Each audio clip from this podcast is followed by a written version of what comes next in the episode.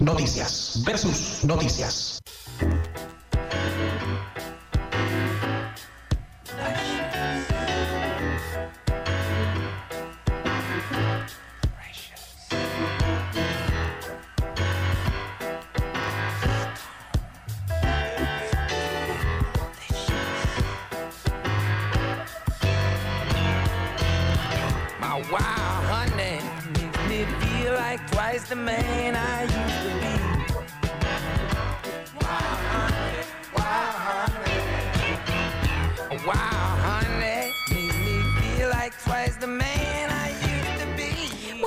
De este genio, eh, que no es el genio del DAB, ¿sí? Si no sería Vicentico. Si no sería Vicentico. Igual, antes de meterme a hablar de genio, qué importante, ¿no? Que, que todo el tiempo estamos diciendo, genio, qué genio, Genio, ese pibe, genio, ¿eh? genio del fútbol mundial. Claro, qué genio. Bueno, existe la palabra genio, o sea, dentro de lo que es la, la genialidad en sí. Se asocia típicamente a logros sin precedente, creativos, originales, universales. Pero para ser un genio hay como que cumplir cierta cantidad de requisitos. Igual, los genios, o los ya encumbrados genios, eh, son quienes dicen que para ser genio no necesitas ser genio. acá. Como todo genio. Exacto. Ah, por ejemplo, Charlie es un genio. Es un genio. Sí. sí. Aníbal Fernández es un genio. Por supuesto. Pará un. Sí. Ay, Dios mío. Bueno, está bien, te creo. Y el talento aparte no debe ser. ¿El Bocha es un genio? Por Bochini? supuesto, querido, me pongo de pie. Ah, ok. La genialidad está en todo en él. Más es más genio que Maradona, mira. Apa, bueno. Y tiene mejor genio, que es otra cosa, es otra palabra que se usa Qué para. mal genio que tenés. Claro. Bien, ¿de quién vamos a hablar? Yo creo que no, no, se, no se habla tanto de este señor porque es difícil de pronunciar su nombre. Bien. Eh, se llama Gottfried Leibniz. Sí, es un alemán. Y hace 304 años que falleció. Este sábado se cumplieron estos 304 años. Me parece que pasó sin pena ni gloria, ¿no? Por supuesto que no, Muy por supuesto genio. que sí, digo. Nadie se acuerda, digo, de este genio. ¿Qué pasa? Claro, eso es lo loco, porque también hay dentro, no, no voy a hacer toda una cronología de toda su vida, porque si no sería hablar de la- una biografía, y de, y de eso me gusta, en eso me gustaría pararme, porque hablamos de gente, nos gusta mucho hablar de gente, eh, por algo que tiene que, por un concepto que bajó a la tierra este señor. ¿Por qué hablamos de gente? Porque cada persona es un mundo.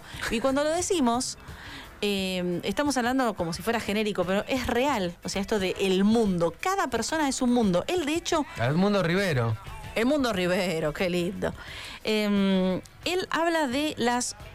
O sea, dentro de, lo, de sus. eh, de, de- de cómo divide él sus, sus segmentos, sus, sus ponencias, habla de lo que se llama la monadología. Mm. ¿sí? Las mónadas. Las mónadas son como moléculas en donde hay distintos pensamientos. Perdón, ¿Me ubica temporalmente? 1600 y pico. Ok, bien, gracias. 1667, por ejemplo, obtiene el título de doctor en Derecho. No ¿Abogado? solamente. ¿Era abogado? No, era de todo. Era Ah. matemático, físico, abogado, filósofo. Todo eso. ¿Pero ¿Cuándo estudió todo eso? Eso es lo que ¿Qué no se sabe. ¿entendés? Por eso te digo el ¿Qué regalaban los títulos en 1600? Y encima, por ejemplo, estudió en la Universidad de Leipzig. Una de las más prestigiosas del mundo y, bueno, por supuesto, de Alemania, ¿no? Eh, en- lo llamaban directamente de, lugares como, por ejemplo, en Gran Bretaña, le, dan le dieron premios y lo ponen como tutor de matemáticos.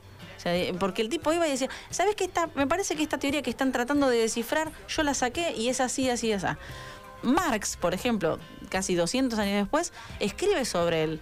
Porque el sistema binario, el actual sistema binario, lo que es el- la matemática en general y otras cosas, lo trae él. Pero también se lo bardea bastante porque dice que. Sí, se- vamos a hablar ¿Por qué así. se lo bardea, chicos? No sean así. Porque dice que él es. que él, él le plagió una teoría a Newton. Eh, y ahí ya, viste, se pone todo mal. Newton hizo la manzana, ¿no? Newton hizo la manzana. Es el creador de las manzanas red. Me lo imaginé. tergiversaba todo. Bueno, no solamente eso. eh, acá eh, voy a, ya voy a entrar a hablar más, más exactamente de él, pero quiero decir que eh, hay más como, no, no, sé, no me sale la palabra, hay más tiroteo, hay más querer bajarlo de un ondazo a, a este señor Lipsing. eh, que querer, que querer em, ponerlo en el pedestal que le corresponde. ¿Por qué? ¿Por qué? Voltaire, por ejemplo, escribió un libro que se llama Candide el optimism, o sea, el pensamiento de Leibniz Es una mierda. es, es demasiado optimista. ¿Sí? Sí. Es como que toda su metafísica, todo lo Era muy buena onda, se. Era muy buena onda, Demasiado. claro. Lo que pasa es que había como tres teorías. Una era el entendimiento humano, ¿sí?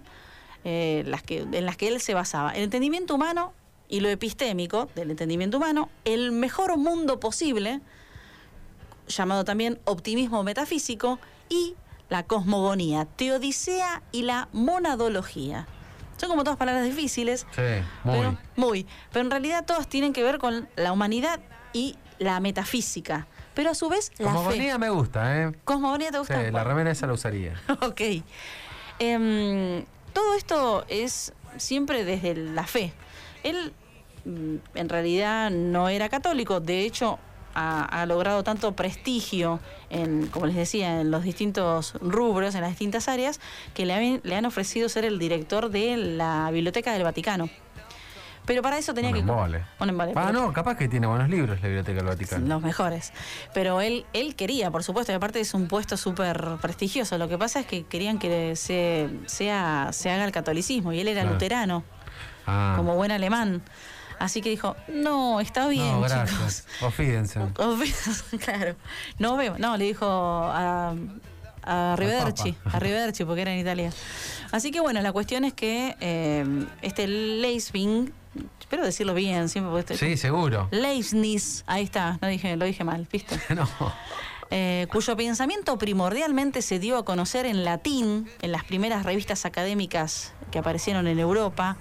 Eh, tuvo los primeros escritos también en francés. Responden a la crítica realizada a la metafísica de Leibniz por el filósofo y escritor Pierre Bayle en la segunda edición de su Diccionario Histórico y Crítico en 1702, una obra paradigmática del enciclopedismo, de la primera ilustración. La novela de Voltaire, de la que hablamos, en donde él lo tira, le quiere tirar todo abajo, en realidad se burla del optimismo ingenuo y sin fundamentos personificado por un tar Panglos. O sea, a él lo personifica con otro nombre, le pone Panglos para no darle de lleno. Ah, claro. Sí, como, ay, no estoy hablando de vos, estoy No, hablando no, en realidad es Pangloss el que. que reduce las tesis lesbicianas a una burda fe en el devenir benigno del mundo y, eh, en última instancia, a un recurso de sobrevivencia. Suele suceder, con más frecuencia de lo que se cree, que los epígonos vulgarizan las enseñanzas de sus maestros.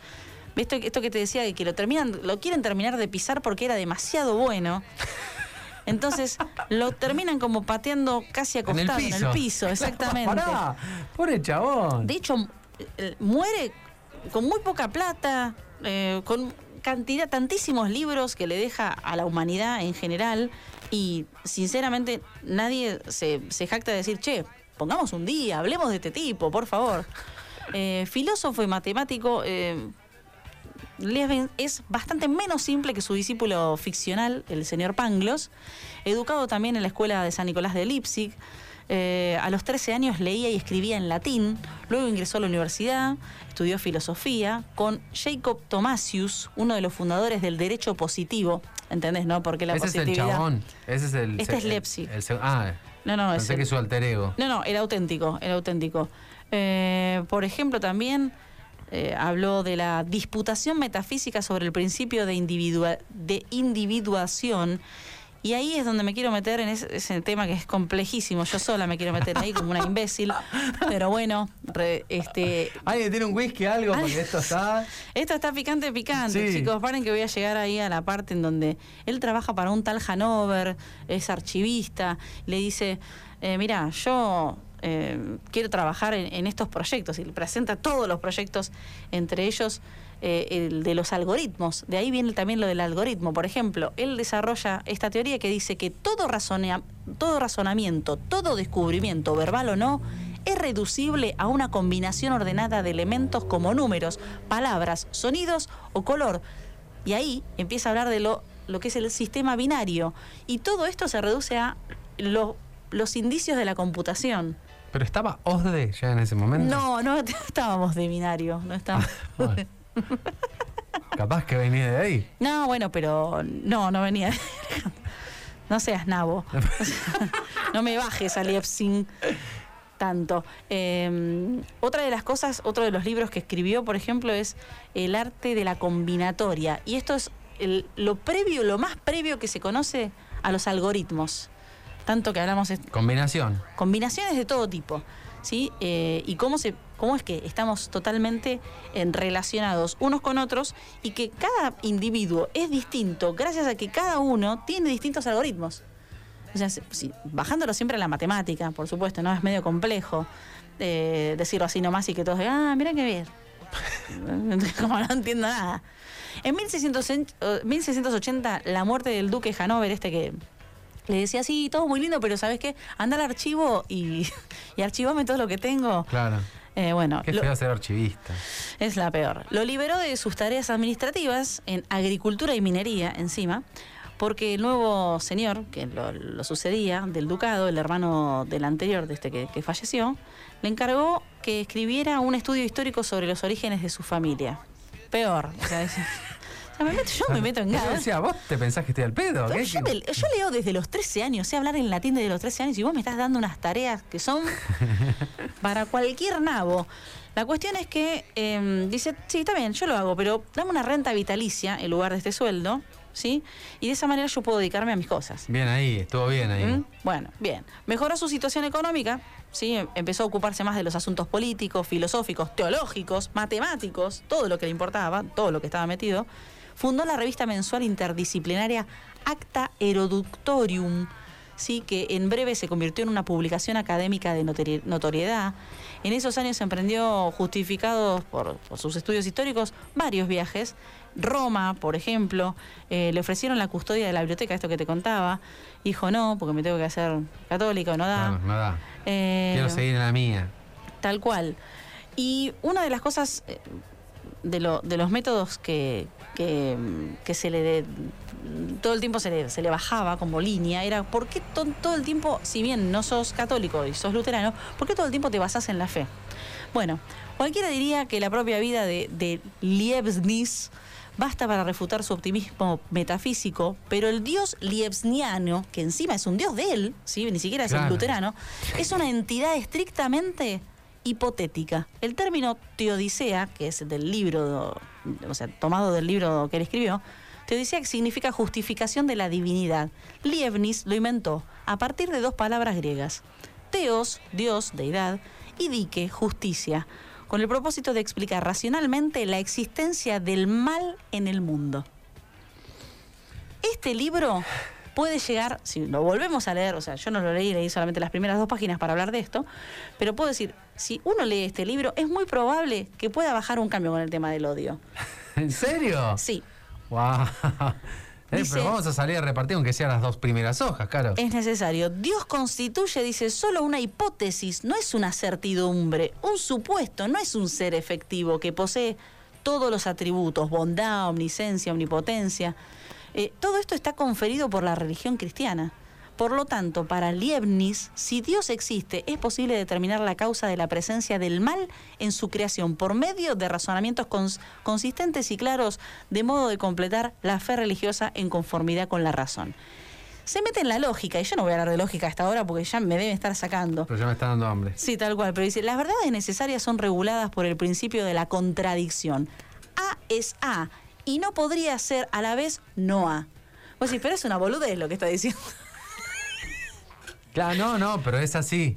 ¿Ves cómo es, es eso? Las verdades contingentes, las existencias reales, no posibles, dependen de la voluntad de Dios, la causa suprema y primera, para que para actuar precisa y con una razón suficiente se le permita elegir. ¿Qué, qué diría Santo Tomás de Aquino de esto? Me estoy preguntando, ¿no?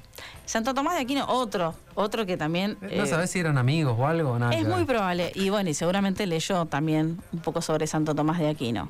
Eh, yo les voy a dejar, hay vastísimo material sobre este señor, no lo dejen pasar porque hay muchas cosas que, que lo han tirado abajo. ¿No hay ninguna peli para ver algo como...? Del Leibniz, Vamos no, a averiguar. no, aparece, ¿sabes en dónde? En el eh, ¿cómo se llama? Eh, de la electricidad. Tesla. Tesla, ahí está. Aparece sí en un documental de Tesla, porque también trabajaba sobre las teorías, pero bueno, acá lo más importante es que lo, lo pusieron, lo hicieron, le hicieron contrapuesto con Newton. Ah, cierto, cierto que estaba todo mal con Newton. Sí, pero la realidad es que los pensamientos y el espectro más amplio lo abarcó este señor que tiene ocho títulos, tenía ocho títulos, con apenas casi 30 años. Se murió a los 70. Ah, la miércoles. Sí. Vivió un montón igual, ¿eh? Vivió un montón, para esa época era una barbaridad, era altamente viejo. Así que, no sé, yo creo que es necesario que entremos en lo que es el racionalismo, sí, lo pongo entre comillas porque después eso, eso derivó y la filosofía cambió y se amplió muchísimo más, pero Leibniz podría ser el puntapié inicial de un montón de cosas por las que hoy nos peleamos. Sin embargo, él ya las tenía claras desde ese momento, así que por ahí no estaría de más pegarle una leída. Cause I'm the one that gets all the